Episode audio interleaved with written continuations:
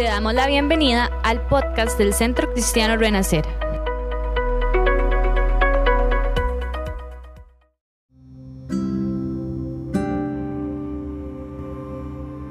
Bienvenidos y bendiciones. Les habla su hermano Francisco Zamora y hoy estaremos compartiendo el tema de la segunda venida de Cristo. Un día los discípulos del Señor se encontraban en el monte de los olivos.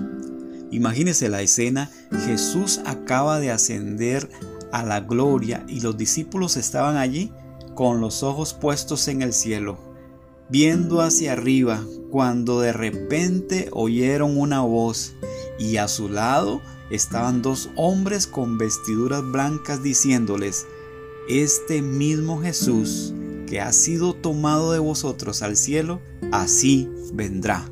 Dice, así vendrá como le habéis visto ir al cielo. Quiere decir entonces que hay una promesa de que Jesús va a volver en su segunda venida. Cristo nos ha prometido que Él vendrá otra vez. Dice Juan 14:3, si me fuere y os preparare lugar, vendré otra vez y os tomaré a mí mismo. Él se refirió muchas veces a la realidad de su segunda venida y en las instrucciones dadas a sus discípulos en Mateo capítulo 25, en Lucas capítulo 19, versículo 12 al 27, Él da las instrucciones de su segunda venida. Los dos hombres con vestiduras blancas que dijeron que Él volvería, sin duda ellos eran mensajeros celestiales que Dios envió en aquella ocasión para darle a los discípulos este mensaje tan alentador. Los discípulos también anunciaron su segunda venida. Por ejemplo, tenemos a Pablo escribiendo a los tesalonicenses en el capítulo 4. Dice así la palabra del Señor a partir del versículo 14. Porque si creemos que Jesús murió y resucitó, así también traerá Dios con Jesús a los que durmieron con él. Por lo cual os decimos esto en palabra del Señor, que nosotros que vivimos, que habremos quedado hasta la venida del Señor, no precederemos a los que durmieron, porque el Señor mismo, con voz de mando, con voz de arcángel y con trompeta de Dios, descenderá del cielo, y los muertos en Cristo resucitarán primero. Luego nosotros, los que vivimos, los que hayamos quedado, seremos arrebatados juntamente con ellos en las nubes para recibir al Señor en el aire y así estaremos siempre con el Señor. Por tanto, alentados los unos a los otros con estas palabras. También Pedro nos habla acerca de la segunda venida del Señor. Él dice, el Señor no retarda su promesa, según algunos la tienen por tardanza. Hay mucha gente pensando que Cristo no viene todavía, que Cristo va a durar mucho en llegar, pero Él dice que no retarda su promesa, sino que más bien es paciente para con nosotros, no queriendo que ninguno perezca, sino que todos procedan al arrepentimiento. El Señor nos está dando tiempo, Él es paciente con nosotros, Él no quiere que ninguno se pierda, Él quiere que todos nos arrepintamos y nos volvamos a Él para que cuando Él venga en su segunda venida podamos irnos y encontrarnos con el Señor. En segunda de Pedro capítulo 3 versículo 10 dice, pero el día del Señor vendrá como ladrón en la noche, cuando nadie lo espere. Va a ser un momento inesperado para la humanidad. Dice, pero el día del Señor vendrá. Él viene otra vez, viene como ladrón en la noche, en los cuales los cielos pasarán con grande estruendo y los elementos ardiendo serán deshechos, y la tierra y las obras que en ella hay serán quemados. Otro pasaje de la Biblia nos encontramos es en Juan, primera de Juan, capítulo 3, versículo 2 dice, Amados, ahora somos hijos de Dios y aún no se ha manifestado lo que hemos de ser, pero sabemos que cuando Él se manifieste, hablando de su segunda venida, seremos semejantes a Él porque le veremos tal como Él es vemos que los discípulos nos hablaron de la segunda venida de Cristo. De hecho, uno de los temas más sobresalientes en todas las epístolas es el tema de la segunda venida de Cristo. También en la Biblia nos encontramos algunas señales acerca de su venida, porque es muy importante que conozcamos cuáles son las señales de su segunda venida y aunque hay muchas señales, este no las podemos ver todas, pero sí podemos compartir algunas pocas señales acerca de la segunda venida de Cristo. Dice, no sabemos cuándo vendrá nuestro Señor él mismo nos dice en su palabra que solo el Padre lo sabe en su sola potestad. Muchos hombres han fijado fechas con relación a su venida, pero al pasar estas fechas sin que Cristo venga, estos hombres han sido hallados falsos profetas. Sin embargo, la Biblia no deja de dar instrucciones con relación a las señales antes de su venida.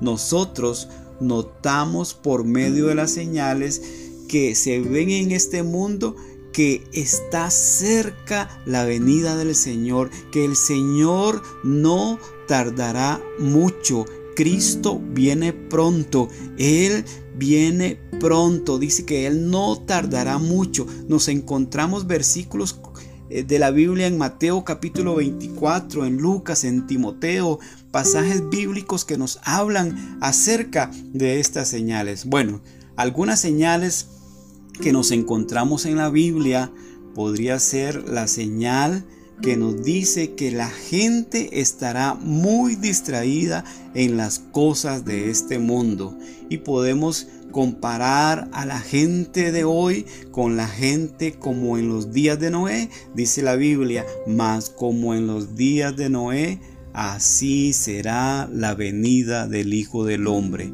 Porque como en los días antes del diluvio estaban comiendo y bebiendo, casándose y dándose en casamiento hasta el día que no entró en el arca y no entendieron hasta que vino el diluvio y se los llevó a todos. Así será también la venida del Hijo del Hombre. La gente estará tan distraída en las cosas del mundo que no se darán cuenta y no estarán preparados para la venida del Señor. Hay gente tan afanada en las cosas de este mundo, por ejemplo, en la riqueza, en la fama, en el placer, en el poder, cuando de repente la voz de Dios se, se oirá y toda oportunidad de arrepentirse y de reconciliarse con Él se habrá terminado. Va a llegar un momento donde la puerta se va a cerrar, así como en los días de Noé, Dios cerró la puerta y no hubo más oportunidad. Así va a llegar un momento donde el Señor nos va a llamar a cuentas, donde el Señor nos va a llevar delante de su presencia y se va a acabar la oportunidad. El Hijo del Hombre vendrá a la hora en que no pensáis. Otra de las señales que nos habla la palabra del Señor es que el Evangelio será predicado en todo el mundo. Dice Mateo 24, 14, y será predicado este Evangelio del reino en todo el mundo para testimonio a todas las naciones y entonces vendrá el fin. Otra señal también de los últimos tiempos es que habrá grandes acontecimientos y estamos viendo grandes acontecimientos. Cristo nos habla en el, en el libro de Mateo capítulo 24, nos habla de grandes acontecimientos que van a suceder en los últimos tiempos. Dice que habrá hambres, habrá pestes, habrá guerras y otras cosas más que acontecerán antes de su venida. Ya estas cosas están aconteciendo en todo el mundo. La venida del Señor está cerca. Cristo viene pronto. Cristo está a las puertas. Otra de las señales es que muchos apostatarán de la fe, muchos negarán la fe. Dice, no vendrá el Señor sin que antes venga la apostasía. Segunda de Tesalonicenses capítulo 2 versículo 3. Pregunto, ¿acaso hay alguien que dude de que ese día haya llegado? El tiempo de la apostasía está entre nosotros. Hay muchos rechazando y negando la fe. Muchas iglesias son llevadas por esta ola de incredulidad y el ateísmo también aumenta cada día. Sabemos que estamos acercándonos a las condiciones de las cuales nos advirtió Jesús. Y él dijo, pero cuando venga el Hijo del Hombre, ¿hallará fe en la tierra? Le pregunto a usted en este momento, ¿Hallará fe en la tierra Jesús cuando Él vuelva? ¿Qué diremos acerca de todas estas cosas que estamos viviendo? Vemos ya muchas de las señales de la venida del Señor, pero no sabemos el tiempo exacto de su venida. Por eso debemos de estar preparados, debemos de estar listos esperando al Señor. Debemos trabajar con diligencia para lograr que otros también estén listos para su venida. Pidámosle a Dios que nos dé sabiduría para que no caigamos en los lazos del diablo. Bueno, ¿de qué manera vendrá? No sabemos todos los detalles sobre la segunda venida de Cristo, pero la Biblia nos dice lo suficiente de manera que podemos sacar provecho y meditar en ellos. Bueno, ¿de qué manera vendrá? Dice, viene en las nubes y todo ojo le verá. Jesús dice que vendrá sobre las nubes del cielo. Los dos hombres con vestiduras blancas de Hechos capítulo 1 dieron a entender exactamente lo mismo. También vendrá acompañado de sus santos y de los ángeles. Cristo mismo dice que vendrá en su gloria y todos los santos ángeles con él.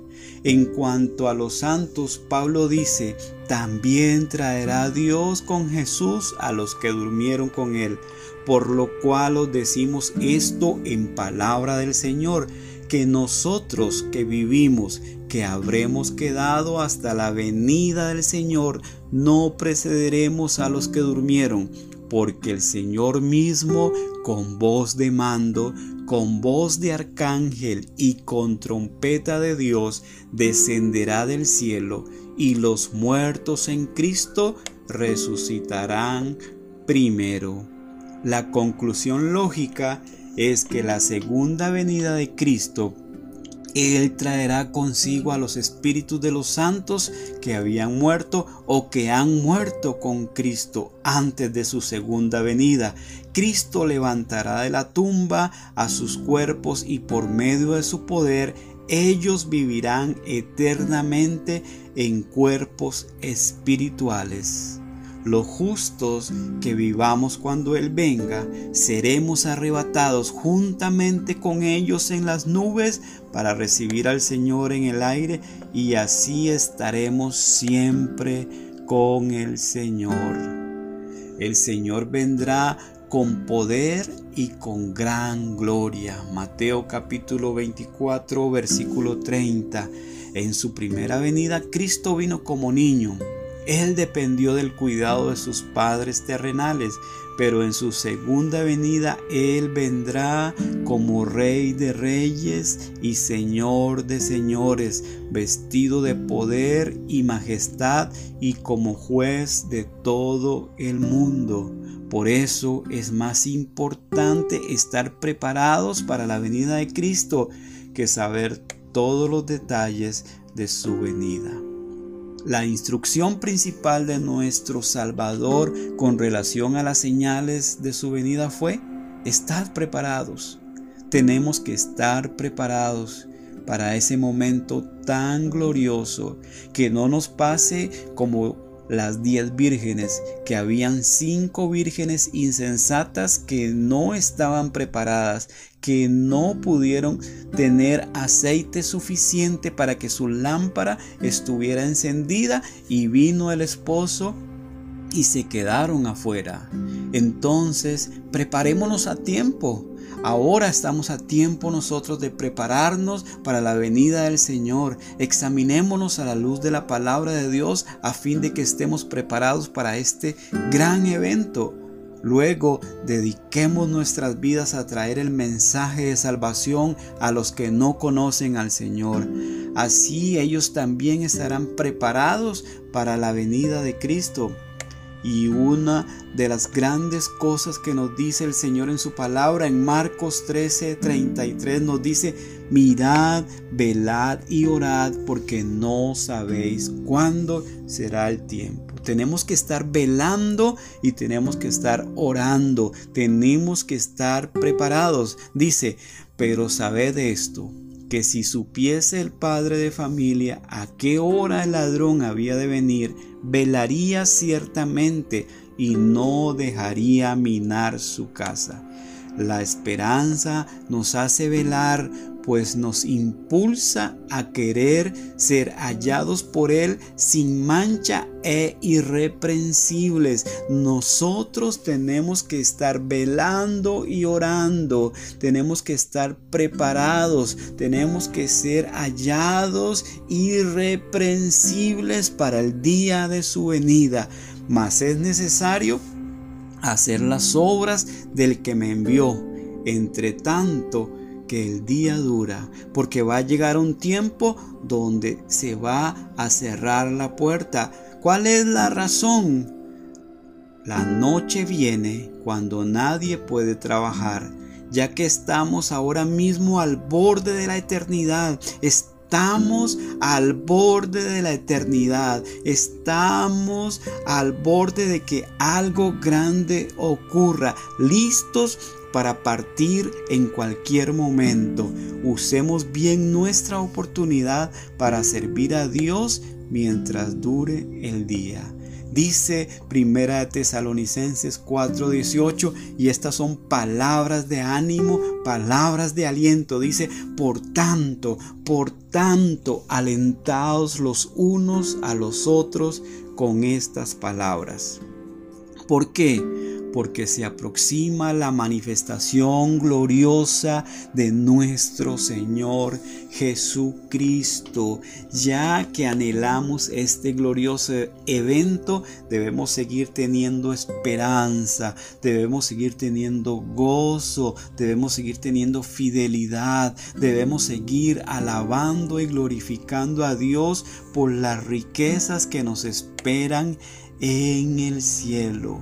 Le pregunto a usted, amado amigo, amado hermano, en este momento, la pregunta es, ¿está usted preparado para la segunda venida de Cristo? ¿Está usted preparado? ¿Está listo para ese momento? Si usted no se encuentra preparado para la segunda venida de Cristo, tal vez porque siente que su vida está llena de pecado, tal vez siente que usted se alejó del Señor, tal vez usted siente que no merece, pero déjeme decirle que Jesucristo vino a morir por nuestros pecados, Él vino a pagar el precio para que usted y yo podamos tener vida eterna. Así que yo quiero motivarle a usted en este momento para que usted haga una pequeña oración conmigo y le diga así, Señor Jesús, yo me arrepiento de todos mis pecados, reconozco que soy pecador Cambia mi vida, límpiame, lávame con tu sangre. Te reconozco como mi Señor y como mi Salvador personal. Entra en mi corazón y no borres mi nombre del libro de la vida. Te acepto como mi Señor y Salvador personal y te doy gracias por la salvación tan grande que me has dado. En el nombre de Jesús. Amén y amén. Si has hecho esta oración conmigo en este momento, quiero decirte que tu nombre está escrito en el libro de la vida y que a partir de este momento tienes que seguir esforzándote, congregándote, leyendo su palabra, velando y orando porque el día del Señor se acerca y tenemos que estar preparados para ese glorioso momento. Que el Señor les bendiga, que el Señor les guarde en el nombre de Jesús. Amén y amén.